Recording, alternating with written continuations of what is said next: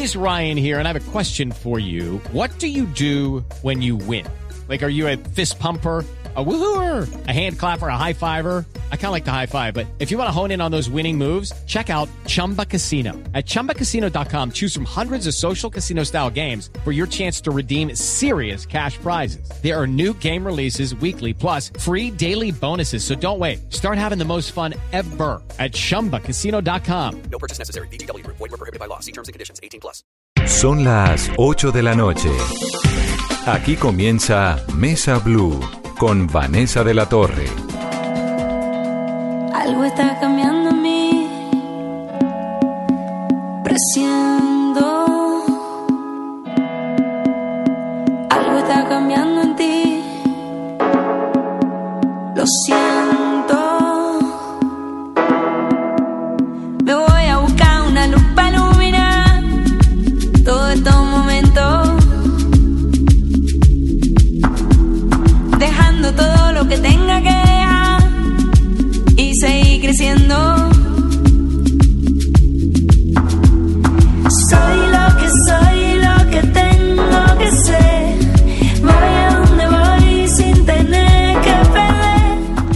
Noches y bienvenidos a Mesa Blue. Está llena de arte esta cabina y me da mucho gusto tener en la noche de hoy a algunos de los ganadores y los reconocidos en el Salón BAT de Arte Popular. Ocho artistas empíricos fueron premiados en Colombia y tengo aquí a cuatro de ellos y me da mucho gusto tenerlos. Bienvenidos. Gracias. Qué felicidad. Bueno, comencemos. Voy a arrancar por Ana María Delgado, que es la gerente de la Fundación BAT, para que nos explique, Ana, qué es todo esto, qué es lo que hace la Fundación BAT y sobre todo porque tienen, y la verdad es que les recomiendo un montón que se metan y que vean las fotos que estamos poniendo en nuestras cuentas en las redes digitales para que vean el tamaño de talento que hay en esta cabina hoy y que ha reunido la Fundación, el Salón BAT de Arte Popular. Ana, bienvenida. Bueno, Vanessa, felices de estar acá en el programa. Muchas gracias a todos los oyentes. Pues sí, en la Fundación eh, BAT o, o BAT lo que hace es apoyar la cultura popular colombiana y el arte popular colombiano. Y por eso estamos hoy acá mostrando el Salón de Arte Popular. Es una iniciativa que tenemos desde el año 2004 y ya vamos en la sexta versión. Y es muy bonito porque hemos descubierto más de 7.000 artistas empíricos en todo Colombia. ¿Qué es el arte popular? El arte popular es el arte del pueblo, el arte empírico. En Colombia lo definimos como el arte de las personas talentosísimas que hay en toda Colombia, pero que no tienen la posibilidad de estudiar arte. una Entonces, galería que los mueva, que los eh, fomente. Además, en muchos de los artistas nos han dicho siempre, bueno, es que a mí no me- nunca me han recibido en ningún salón, nunca me han aceptado mi obra para una galería. Y luego de que participan en el Salón de Arte Popular, ya Todos. eso es una plataforma increíble para los artistas y bueno, te lo dirán ellos. ¿Y ahora. cómo los encuentran? Los encontramos con una convocatoria que hacemos cada tres años. Es una convocatoria nacional con el Ministerio de Cultura, Procuraduría, que es nuestro aliado número uno. Bueno, y una cantidad de entidades que se han unido, porque esto es un proyecto de país y entonces llegamos a, a todos los rincones, pero de verdad a todos los rincones de Colombia Usted se la pasa de viaje. de viaje por todas partes y además muy divertido porque los párrocos en, en misa dicen, bueno, si hay artistas en los pueblos, ¿por qué no participan? Entonces sí nos metemos a- en las entrañas de Colombia, hemos descubierto artistas en unos pueblos que yo, la verdad, no sabía que existían. Entonces co- conoce uno mucho Colombia y conoce el talento de los artistas. Y esos artistas son una belleza porque además recurren a lo que les da el entorno Claro. Material reciclable, en fin, entonces son muy creativos, autodidactas, que también es importante para el arte popular, y lo más bonito es que uno ve una radiografía de Colombia en todo el trabajo que ellos hacen. Necesariamente son artistas que de alguna forma representan la idiosincrasia colombiana, la tragedia colombiana, lo popular colombiano o qué? Son artistas que reflejan eh, la realidad colombiana, generalmente eso se va dando. Entonces uno, por ejemplo, en el salón del 2004 uno veía el tema de las minas, el tema, muchos militares, todo el tema del conflicto armado, luego ya se veía más tema religioso, después el tema de la paz fue como estuvo en primera la fila. Ahorita hay muchas obras relacionadas con el tema del conflicto y el tema de la esperanza. Ahorita se está viendo muchísimo, tanto el tema del conflicto, pero el tema de, de la ¿En esperanza. todo el país? En todo el país. ¿Cuál es el lugar más recóndito al que usted ha llegado que dice, wow, aquí hay un artista? Bueno, hemos estado en, por ejemplo, Bolívar Cauca, una historia divina de un artista que, que no tenía las dos piernas, fue, mina- fue víctima de una mina antipersona y, y él te- divino, hacer una con arcilla, pero unos personajes chiquiticos y era una chirimía. Entonces, pues nos mostró en su obra el folclore de su región, pero es que a Bolívar Cauca no llega nadie. Nada. Entonces, ahí los párrocos nos ayudaron ¿Y cómo llegó él? Porque el párroco hizo el anuncio, él aplicó hizo el la anuncio, mandaron a buscar al artista, vea, por allá en ese pueblo hay un artista buenísimo, pero ¿cómo llegamos a él? Y él nos mandó la obra a través de las parroquias. Y así hemos llegado a una cantidad de lugares que es impresionante. Bueno, y además la posibilidad de poder trabajar con, eh, con Juana y sus tejedoras de Mampuján. Allá sí hemos conocido Colombia de verdad y con los talleres que estamos haciendo que ya hablaremos de eso posteriormente. Es impresionante conocer Colombia, conocer el conflicto armado. A bueno, Vanessa lo conoce bien. Y a través del arte, que es tan sanador, además, como tan, ¿no? Refrescante. tan refrescante y además que, que sí, uno puede plasmar en, en sus obras, eh, como las tejedoras de Mampuján y todos los artistas, lo que están viviendo, lo que están sintiendo, y eso es lo que se refleja en cada salón. Entonces, como una radiografía de Colombia es impresionante, como esto es un libro, cada obra de ellos es, es un libro.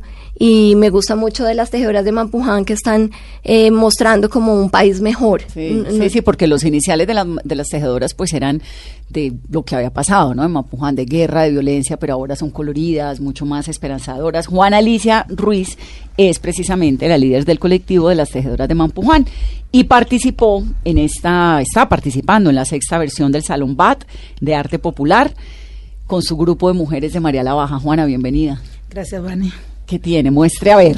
Bueno, eh, yo traje eh, una pequeña muestra de lo que hacemos, ya ustedes lo dijeron, es el arte de tela, coser tela sobre tela.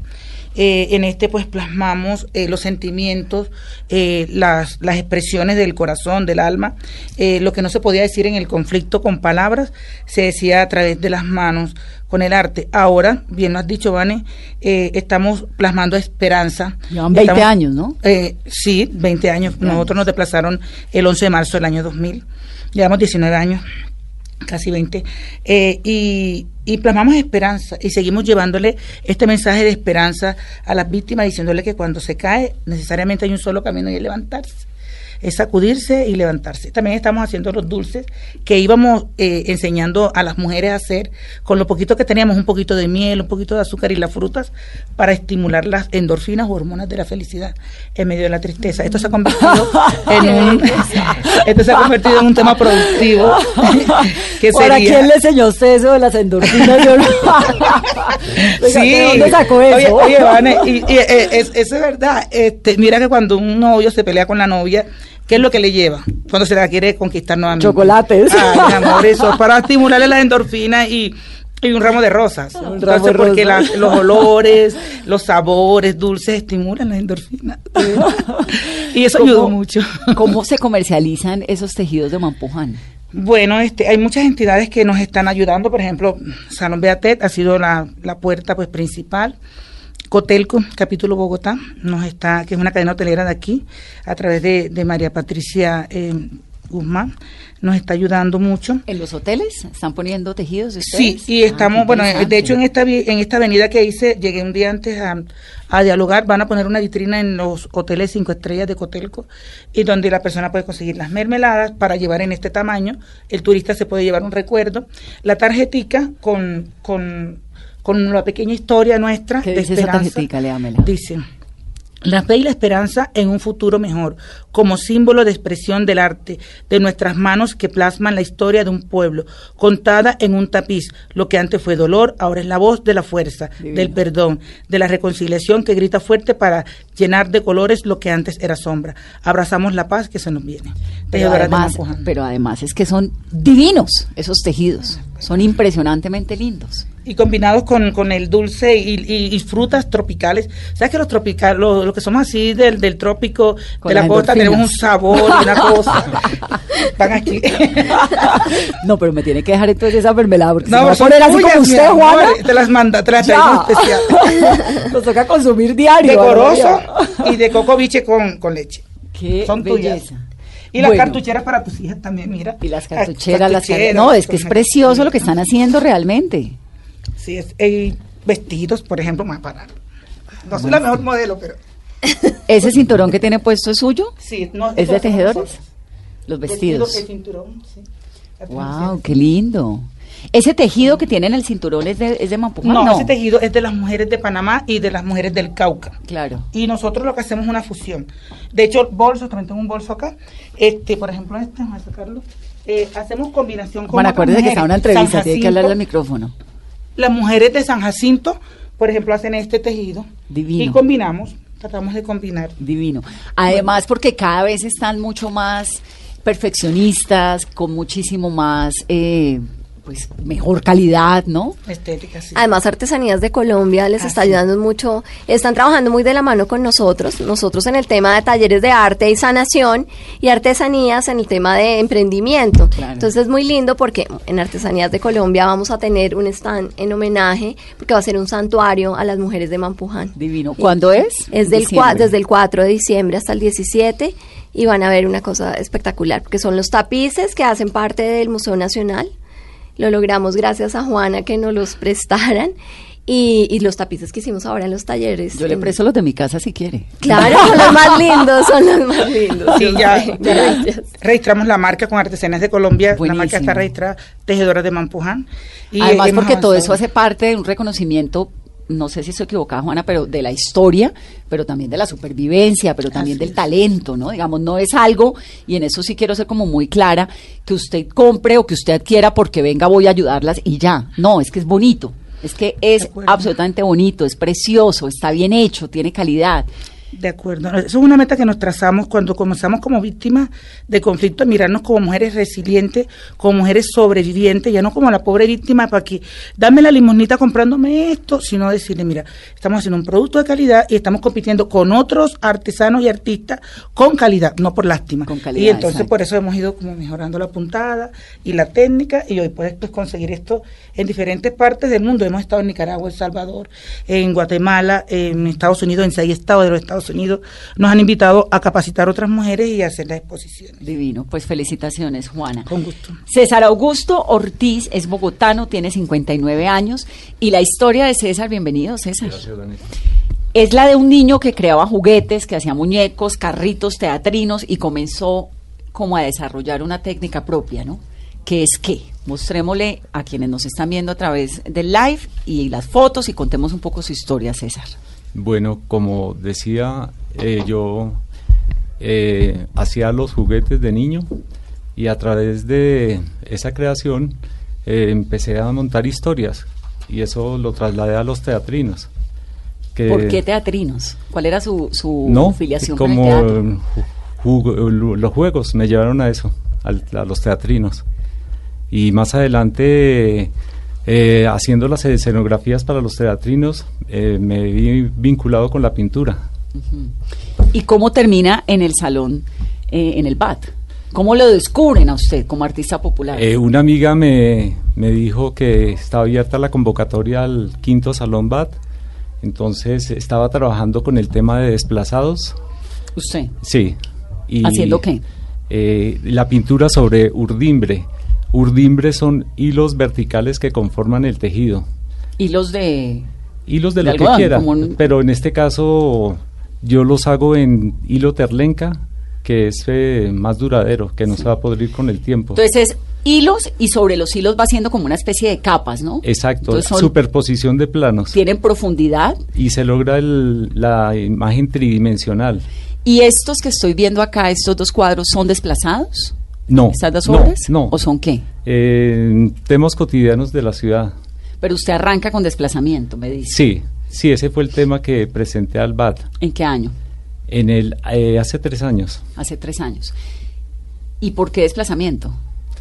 Eh, me pareció impactante el tema y como que siento que todos en el fondo tenemos algo de desplazados. Sí, pues en de una u otra forma, no tiene que ser en el conflicto, pero puede ser en, en la ciudad que lo, por ciertas condiciones lo pueden apartar de, de la sociedad. Sí. Entonces usted comienza a, a poner este este suyo, ¿no? El de Sí, la portada este del el libro que del Salón de Arte Popular. Fue el que presentó. salón. ¿Y es qué? Hábleme un poquito de esta obra. Este es el, el- me basé en el tema que nos dio el salón para la convocatoria, que es de lo rural a lo urbano. Y son hilos sobrepuestos también Sí. por capas. Sí, en este hay cuatro capas de hilos que dan volumen y fuera de eso, en la parte posterior tiene un espejo que hace que se vea más profundo. Claro. Entonces, lo que se ve de frente es la ciudad y lo que está en el fondo, que no- aquí no se alcanza a ver claro, y campo. va en color, es el campo, como la realidad de Colombia. César Augusto, ¿y esa técnica dónde la aprendió? Yo estuve trabajando un año con telares y ahí me di cuenta que la, la tela, viéndola en los hilos del telar, eh, para el caso de mi pintura no valía la pena pasar la trama, sino que dejarla con los solamente con la ordimbre, que son los hilos verticales, Claro. y podía crear un efecto óptico que, que atrae a la gente. Y usted desarrolló su propia técnica. Sí. Y esto es hilos de terlenca Hilos de terlenca, sí. y la pintura es óleo. Óleo. Óleo. ¿Cuánto tiempo se demora haciendo un cuadro de estos? Eh, dos meses. Es impresionante, ¿no, Ana? Es impresionante. Impresionante lo que hace. Y además es que es con la mano, ¿no, César? Sí, sí, todo, Todo eso manual, usted sí. con la mano. Sí. Y cuando yo logra, entonces como yo quiero saber cómo logra llegar a esta plataforma del salón, porque esto es arte popular, los que lo que nos contaban a María al comienzo, que eh, hacen una convocatoria, usted cómo se entera de la convocatoria y cómo llega, porque ya finalmente llega, es la portada del libro, además de esta Sí. sexta edición. El, el- en el quinto salón me presenté con, como le decía, con el cuadro de los De los desplazados. y ocupé uno de los primeros puestos. Entonces ahí me he vinculado muchísimo con la Fundación BAT que me han apoyado, Y ahí dijo, me han "Esto es lo divulgado mío". la obra y ha sido un escalón muy, muy alto para mi, mi carrera artística. Pues felicitaciones. Muchas gracias. Hace unas cosas de verdad que impresionantes. Nora tiene 53 años, es bogotana y Nora hace, entre las muchas cosas que hace, pues tiene unos corazones impresionantes, el Divino Niño, que fue con lo que presentó en esta, en esta oportunidad para el Salón PAT, ¿no, Nora? Eh, sí, eh, yo desde hace mucho tiempo estoy trabajando con la iconografía religiosa. Eh, He venido trabajando con el Sagrado, El Sagrado Corazón, Corazón. con José Gregorios y en esta oportunidad eh, comencé a trabajar con la imagen del Divino Niño del 20 de julio. Eh, yo comencé a trabajar en una superficie plana y comencé a intervenir los, eh, estas figuras y mm, recuerdo que yo en un principio dije voy a hacer 20 y terminé haciendo 65 hasta que en un momento dije ya tengo que cerrar el ciclo Del Divino y, Niño.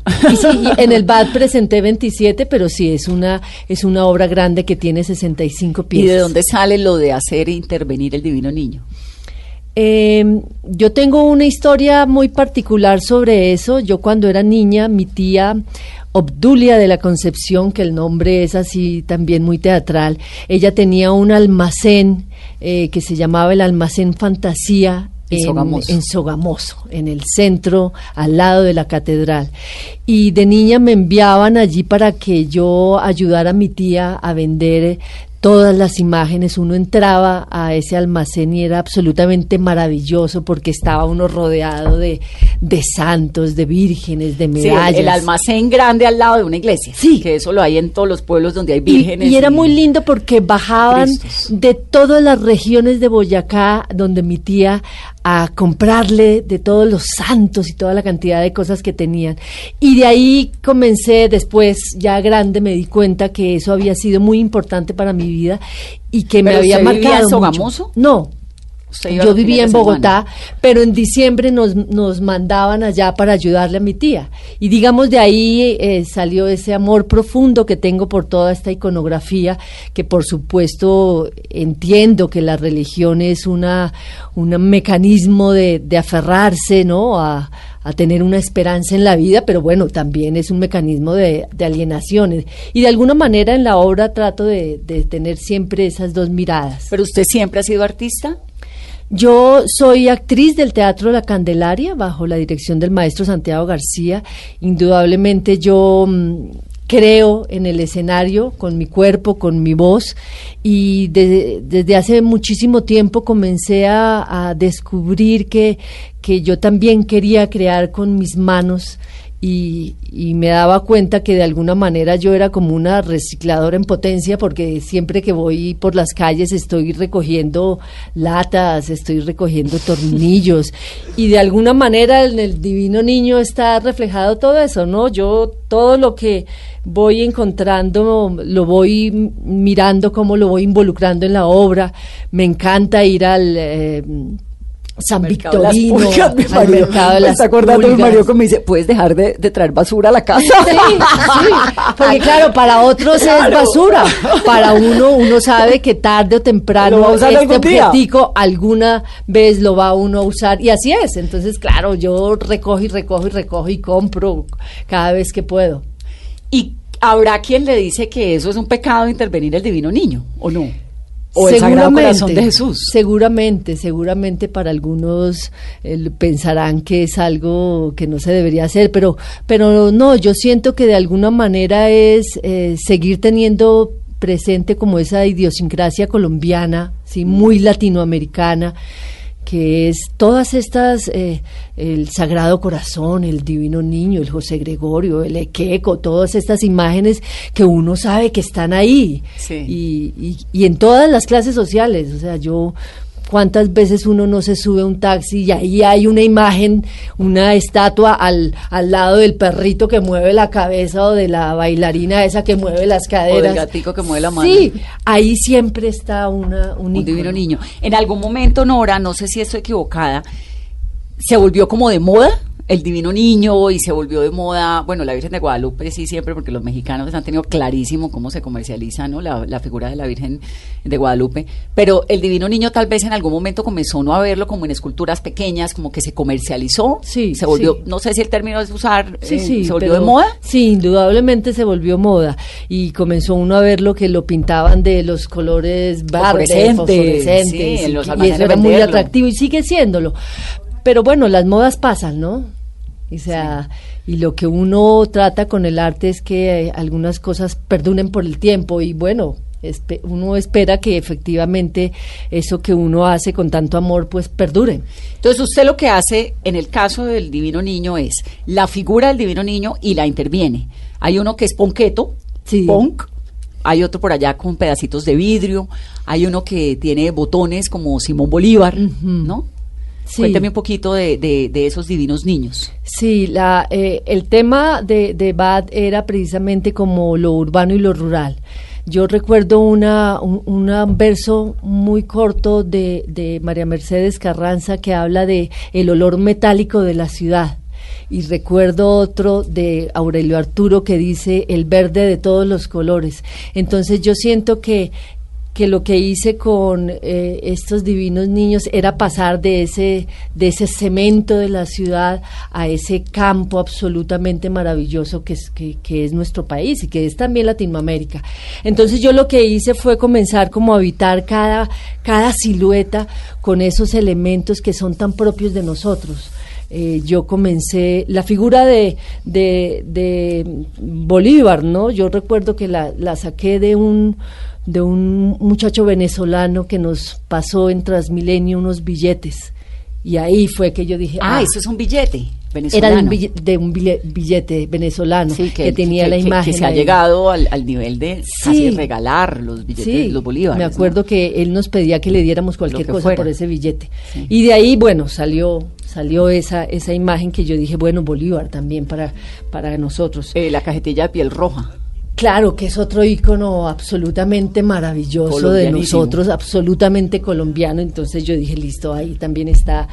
Eh, bueno, también eh, el rojo, ¿no? La sangre con esas plaqueticas que, que tengo también ahí, que es inevitable en nuestro contexto tan doloroso y tan, tan fuerte, que es inevitable que uno no pueda mucho, que, que no esté ahí, ¿no? Eh, la, la violencia, el dolor, el desplazamiento.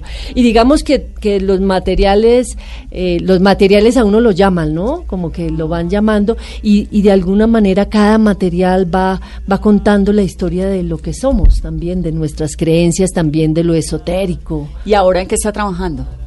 Eh, terminé una obra que, que yo la llamo Bojayá, eh, que nació como de una imagen muy, muy popular, sí, tristemente popular, ¿Que la del de, Cristo? de, de los, del Cristo absolutamente mutilado, sí. ¿sí? Sí, que es la imagen de, pues, más triste Ojayá, más pero la más icónica. de que, y es muy dolorosa, ¿no? Entonces yo a partir de ahí comencé a recolectar em, y a comprar muchos santos, imágenes de santos mutilados.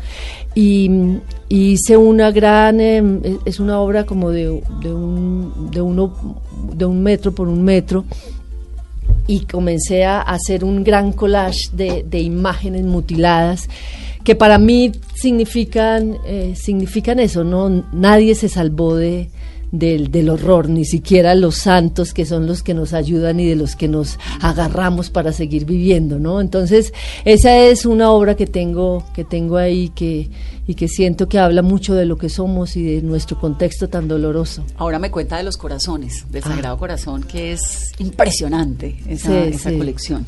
Hacemos una pausa para comerciales. Estamos hablando de arte popular, del sexto Salón BAT de Arte Popular, que realmente es un espectáculo que ya está abierto en el Centro Cultural Gabriel García Márquez, en el centro de Bogotá, y que arranca además exposiciones itinerantes en todo el país.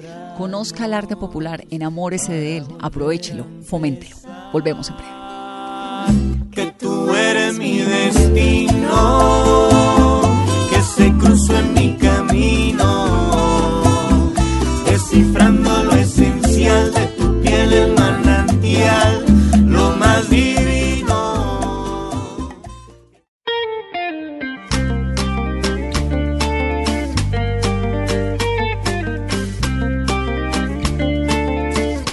Continuamos en Mesa Blue, estamos hablando de arte popular, de eso tan especial que lleva en las entrañas del arte el corazón de Colombia. Continuamos. Y te daré los besos que quedan en mi boca, que sea mi pasatiempo recordarte a cada hora. Bueno, y nos vamos para Magangué. Eduardo Butrón Hot Walker. Hot Walker. Hot Walker. Eduardo ha intervenido espacios de Magangué, ¿no? Esto Sí. es con mosaico. Mosaicos.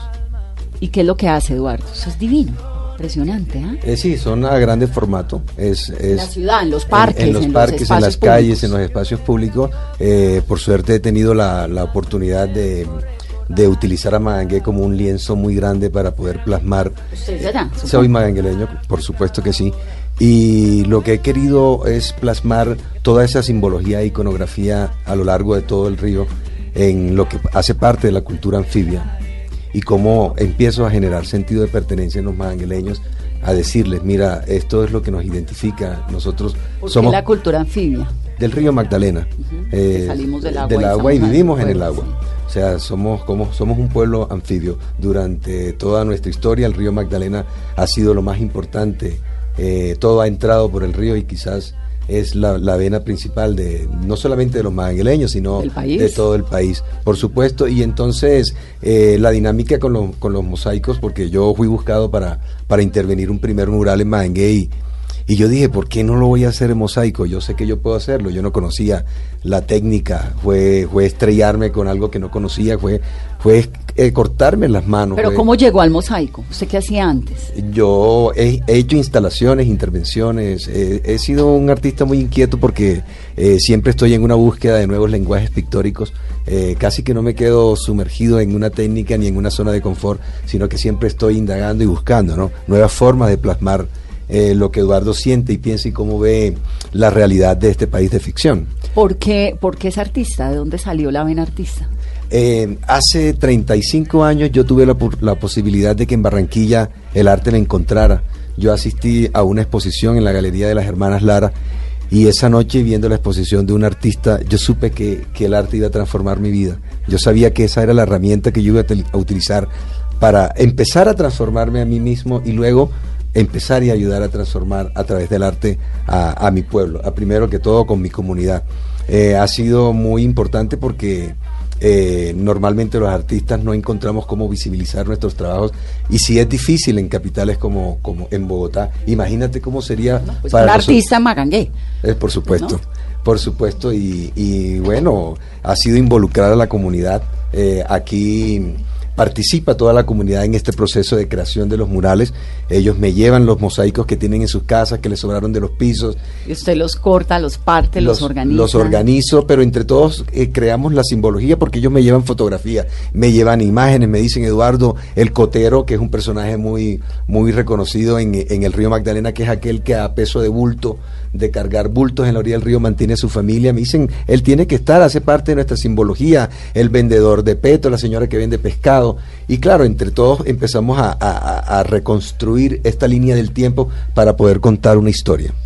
Eduardo, ¿y cómo logra que la alcaldía le permita intervenir los espacios públicos? Eh, sí, fue, no fue un proceso muy fácil, créeme que yo llevo 18 años sacando basura del río Magdalena eh, en un proceso continuo y al comienzo pues yo era el loco que sacaba basura del río Magdalena.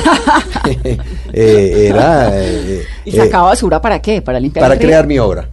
Porque yo sabía que había algo que contar. Yo quería que la gente se volcara hacia, hacia el río Magdalena, que pudiéramos sentir que el río nos estaba contando una historia de un río sucio y contaminado y había que escucharlo. Yo fui simplemente la voz del río a llevarles y a ponerle frente a la iglesia la basura manguey en las calles, a decirle, mira, eh, tenemos que tener acciones más, más comprometidas con el entorno y con el medio ambiente, porque es que el agua es el tema del futuro. Nosotros hacemos parte de, de- de esto que se llama La Mojana y el sur de Bolívar, que quizás es la despensa de agua más grande que tiene el país, y entonces era un tema que nos, nos concernía, era muy importante. Entonces, a veces, eh, cómo tú comprometes a través de tu trabajo y lo, lo- lo vuelcas a acciones más sociales, más comprometidas, y, y entonces usted arranca a sacar la basura del río Hace y a 18 montar. años. ¿Y quién le financiaba? ¿Cómo no, no, vivía de nadie, nadie, nadie, nadie. Te comento que yo simplemente me levanto a las 6 de la mañana y empiezo a caminar y una mañana de, de, de, de esos eh, esos sucesos que suceden al azar, encuentro con que habían arro- arrojado 11 mil envases de un producto en la Siena y en el río Magdalena. Es increíble, ¿ah? Eh, totalmente increíble. Entonces yo lo que cojo es que llamo a la policía, llamo a la prensa y digo aquí hay un problema y me llevo todos estos envases, envases y los pongo frente al atrio de la iglesia de Mangué. Entonces esto genera una, una acción activista donde todo el mundo decía, pero ¿qué está pasando? Y llega la empresa y me dice, tú tienes que quitar esto porque estás perjudicándolo. Y dije, no, no, tú no puedes mover esto porque ya esto hace parte de una intervención artística. Además, ¿cómo fue posible que esta acción no la convertiste en algo positivo si algo, antes de que se dañara el producto se lo hubieses regalado a una comunidad que está necesitando? Entonces yo me quedé ahí, me costé en el medio de una inmensa cruz en un acto de rebeldía, de resistencia, eh, y eso sí llamó la atención a todo el mundo. ¿Y de dónde sale ese sentido social suyo y ecológico? Es que cuando vives en un espacio como el de Magangué, créeme que te fluye el amor por, por el río, por la tierra. Es que somos portadores de una cultura que es única en el mundo y tenemos que sentirnos orgullosos. Entonces cuando tú ves que se vulneran el derecho y que se vulneran, eh, digamos que la sensibilidad de todo tu pueblo, tú tienes que, que intervenir. Por suerte los artistas tenemos esa capacidad de, de reconocer, quizás no de solucionar el problema, pero sí de evidenciarlo, Sí. de mostrarlo e invitar a la acción. ¿Y entonces qué pasó con la cantidad de basura? A las frente 11 de la iglesia? ¿Eso noche. fue en qué año? Eso fue en el 2014. A, lo- a las 11 de la noche la empresa fue con unos camiones, se llevó todo. Y al día siguiente Mangué se levanta y con ese sentido de humor que nos caracteriza dice, Eduardo, yo creo que después de esto a nadie se le va a ocurrir volver a tirar un producto. Entonces, claro, es una acción que, que generó de, de, eh, en cierta forma una un sentido de conciencia, ¿no? Eh, Por supuesto. Hay una obra suya que aparece en las fotos que son unas cruces. Sí. Cuénteme qué es. Es una intervención que se hizo en, en comunión con la organización Tiempos de Vida. Eh, ellos vienen trabajando desde hace muchísimos años con la gente del río Magdalena y con las mujeres emprendedoras. Y el tema principal es el agua. Ya ellos sabían de, de mi compromiso con el río y me dicen, Eduardo, vamos, eh, la ciénaga de Cascaloa se está secando. Imagínate, un pulmón acuífero que depende de tantos corregimientos que viven de lo que pescan, se está secando. Y entonces yo cogí todas estas cruces, me metí en el agua. Y las cruces las hizo usted. Sí, por supuesto, están hechas con madera de Sí. reciclada.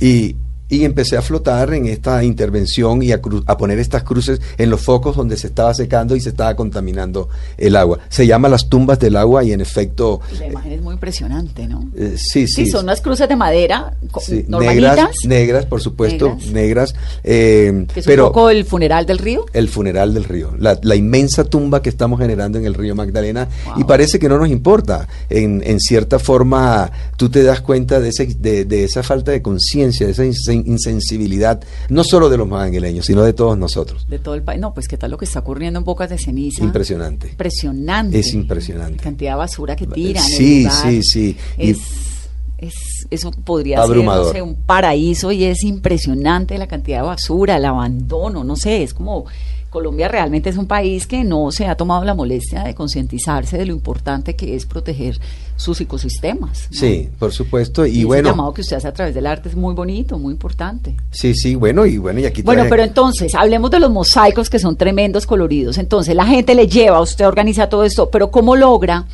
eh, la primera pregunta que no la terminamos de contestar, ¿cómo logra que la alcaldía le permita eh, impactar estos espacios públicos? Sí, eh, por suerte eh, de- de- de- eh, con- coincidimos con, con una administración que ve la importancia del arte y la cultura, que sabe que el arte y la cultura son capaces de transformar conciencias y de, de incidir en el pensamiento colectivo.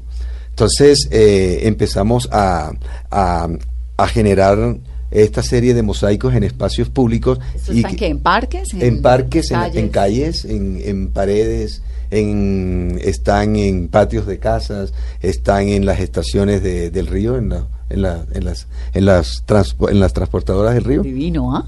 Sí, sí, son formatos muy grandes y, y bueno, ¿qué te digo? La recepción que ha tenido la gente de Mangue ha sido muy positiva. A la Eh, gente le gusta. Uf, le gusta, le gusta a ellos.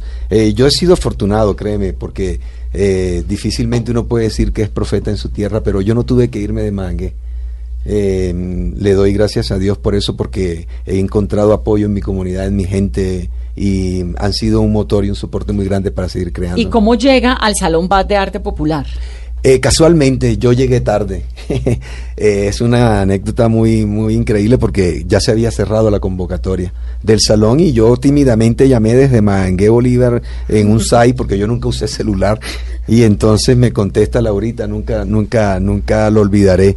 Y ella me, me dice con ese entusiasmo que la caracteriza, no, manda, manda, tranquilo, no te preocupes que yo te doy el espacio. Laura. Sí, sí, y yo no creí, yo no creí que la obra iba a ¿Y clasificar. es- mandó qué? ¿Fotos? Pues no, porque ma- ¿cómo va a no, no, no, mandé un, un ensamblaje en, en madera que venía bajando por el río Magdalena. Son troncos que, que vienen contando historias a partir de tantos puertos. Y entonces yo saco todos esos troncos y empiezo a hacer unos am- ensamblajes eh, que hablan eh, mucho de esos temas de, de- de- de abandono, de silencio, eh, de violencia que vivimos en el sur de Bolívar. Créeme que si una zona fue impactada por la violencia, fue el sur de Bolívar, de donde yo vengo. Por supuesto. Eh, por supuesto, y entonces envié la, la obra en- en- y, y clasificó la obra, imagínate.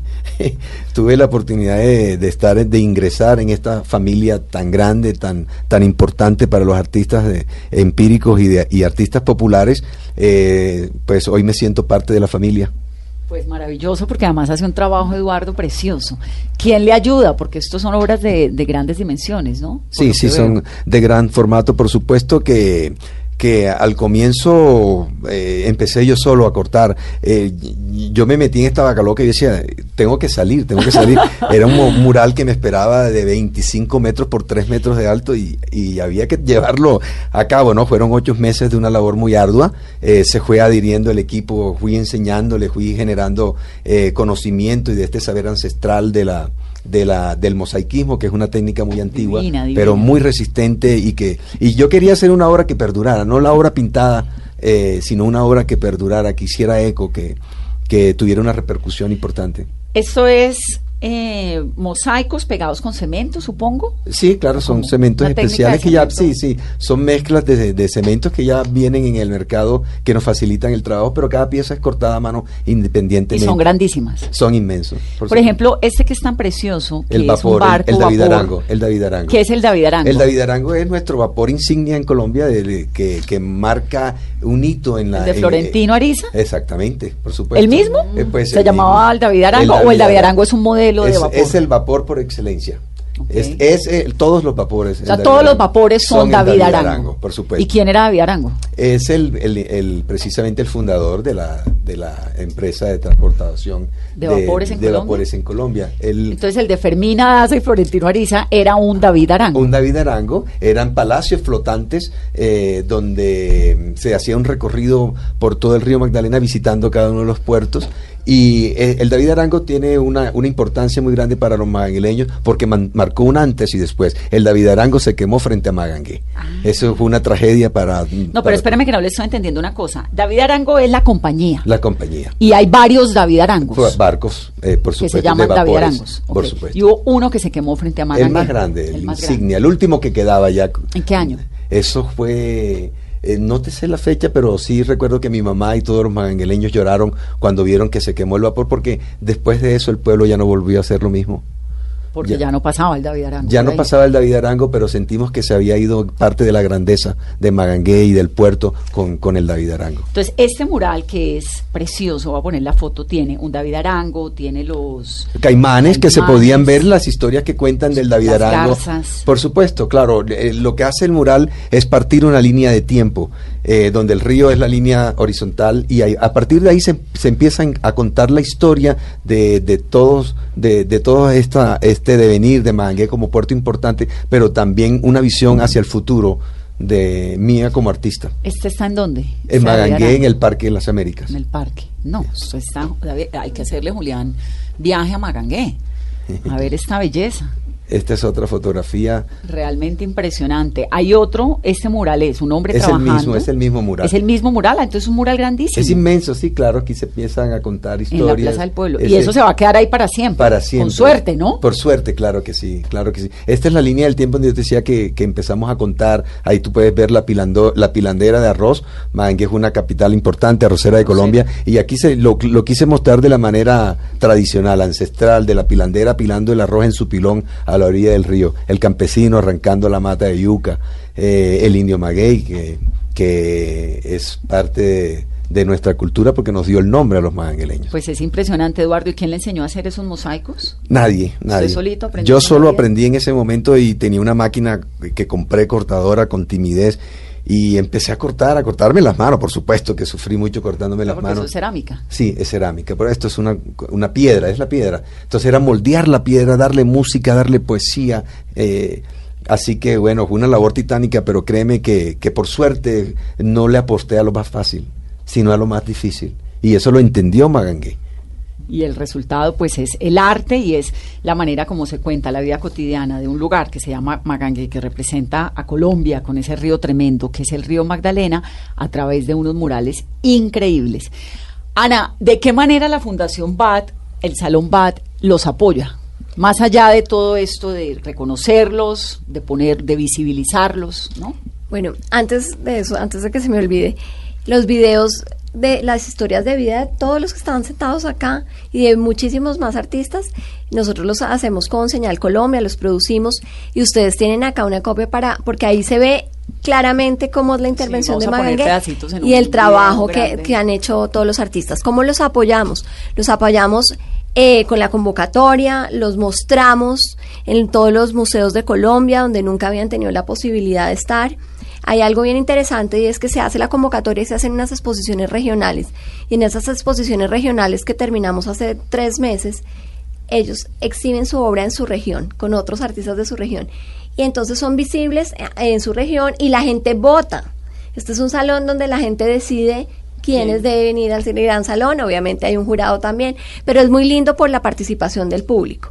Entonces acá, pues ellos se van a conocer, eh, tienen una- un montón de difusión. Luego ya viene la etapa de hacer el libro, de escoger los finalistas, se hace el gran salón y el gran salón también viaja por todo Colombia.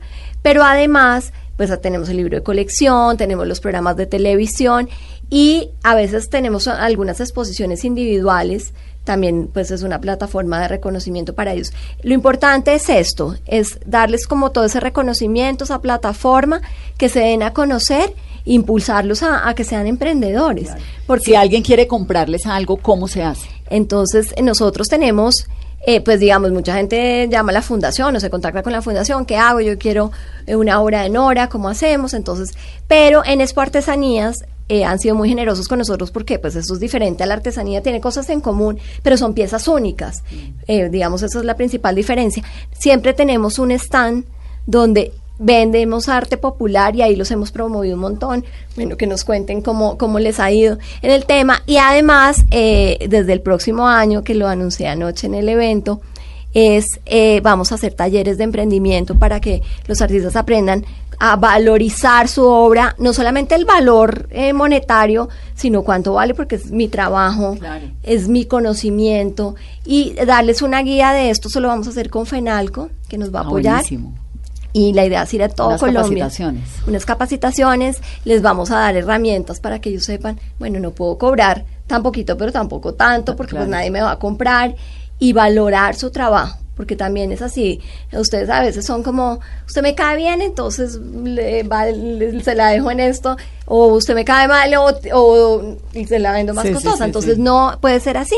Tiene que tener una línea. eh, Sí, como porque además les vale hacerlo, porque además es el trabajo, porque además pues es que viven de eso. ¿no? Viven de eso, entonces es la idea. Por ¿Y ejemplo, ¿Cómo se financia la Fundación BAT? Nosotros tenemos un presupuesto de, de nuestra compañía, que es BAT, y tenemos eh, alianzas con gobierno nacional, gobierno local, eh, tenemos alianzas importantísimas que son como en especie, digamos, pero pues que uno suma y dice, sin esto no podríamos hacer nada. Ministerio de Cultura. Por, sí, tenemos compañías, no sé si se puedan nombrar compañías claro, acá. todo. A mí me, me encanta para hacerles el reconocimiento y... Por ejemplo, Servientrega es una alianza importantísima.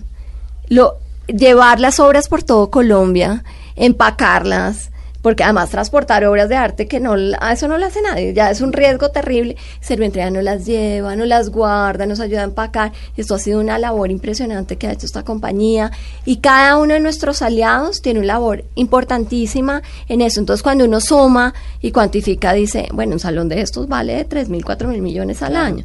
Entonces, pues eh, esto es muy, y los medios de comunicación que nos ayudan un montón en la difusión. ¿Pero qué? Porque valoran el trabajo de los artistas. Porque es que es tremendo. Ahora, la exposición en el Salón BAT está en dónde, hasta cuándo, para que vayan y la vean y, se, y entiendan más de lo que estamos hablando. Bueno, la exposición acá empezó la itinerancia nacional, va hasta el 18 de enero en el Centro Cultural Gabriel García Márquez, en el centro de Bogotá, y luego empieza a viajar por todo Colombia hasta el 2021, que empieza la nueva convocatoria. Y otra cuña adicional. ¿Todo eh, Colombia es qué? co- eh, todas las principales ciudades y los principales museos. Y el martes, eh, pues el procurador que le encanta el arte popular le va a hacer un homenaje a César Ortiz en la Procuraduría y es una exposición solo de obras de César Ah, qué lindo. relacionadas con el desplazamiento.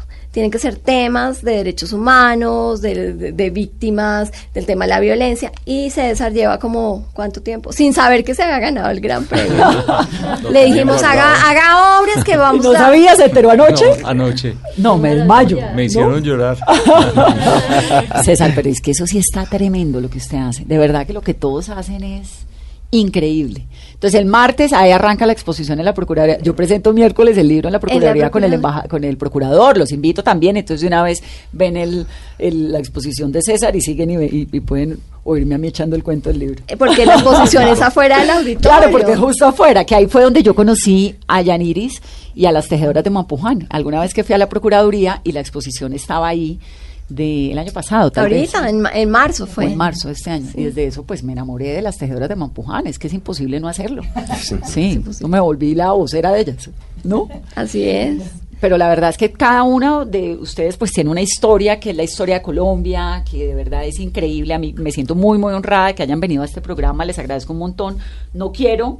eh, terminar sin saber la historia, Nora, de los corazones, del Sagrado Corazón, que es preciosa esa obra. Ah, mil gracias. Eh, Sí, yo comencé a trabajar con el tema del corazón, de los corazones, y comencé a intervenir unas figuras que encontré en el mercado. Era un corazón tridimensional y comencé a, a intervenirlos. em, hay uno que me gusta mucho porque em, le puse alrededor cuchillas. Sí, sí, que sí. es muy fuerte, ¿no? Muy fuerte. Eh, pero es colorido. Sí, pero es lleno de color, de todos esos colores populares, sí, maravillosos, que para algunos son de mal gusto, pero que para mí son maravillosos. Y comencé a intervenir eh, esos corazones y cada uno de ellos tiene como una historia y cada uno de ellos eh, quiere hablar también como de algo, ¿no? El amor, pero también las espinas, las cuchillos, agujas. sí, las agujas, el otro corazón que tiene todas eh, lleno de pequeñas figuritas que hablan como de la familia, del, del casamiento, del, de los niños, otro mm, que es lleno de flores, sí, también como hablando de, de todo ese colorido. ¿De que- qué tamaño son esos corazones? Yo he visto las fotos, no he visto las obras. Sí, eh, son, son unos corazones pequeños, son, tendrán unos 20, 20 centímetros, algunos un poquito más largos, mm, entre 20 por 30. Son pequeños, yo de todas maneras siempre estoy trabajando con Pero no cosas todos son el. Sagrado Corazón, son corazones. Son corazones. Corazones. Pero, pero nacen como de la imagen del, del Sagrado Corazón. Sí, nacen de ahí. Bueno, pues los quiero felicitar y de Gracias, verdad que me da mucho gusto tenerlos en esta cabina, Ana. Entonces ahora arranca aquí hasta el 18 de enero en el Centro Cultural Gabriel García Márquez y luego itinerante. itinerante. Arrancamos en Barranquilla, además es que la costa es muy feliz cuando recibe el salón. Eso hacen fiesta, papayera, bueno, lo que sea, pero de verdad que es divino. Y empezamos por la costa y luego ya vamos bajando. Y en el 2021 otra convocatoria. Y en la página de la Fundación BAT, que es BAT, Salón BAT de Arte Popular, ahí pueden encontrar toda la información. www.fundacionbat.com. adquirir algo. Y el 4 de diciembre arranca en Expo Artesanías en Bogotá un espacio también dedicado al Salón BAT, ¿no? Así es. Al Salombar y a, y a, las, las, tejedoras. Aparte del santuario, a las tejedoras de Mampuján. Pero Juana, esa mermelada sí me la deja, porque si me va a dejar como usted, con las endorfinas. a ustedes les mandamos una noche muy, muy especial. Que sigan con esta buena vibra que nos deja Mesa Blue. Feliz noche. Deseo mi amor, que nunca llores, que nunca sufras.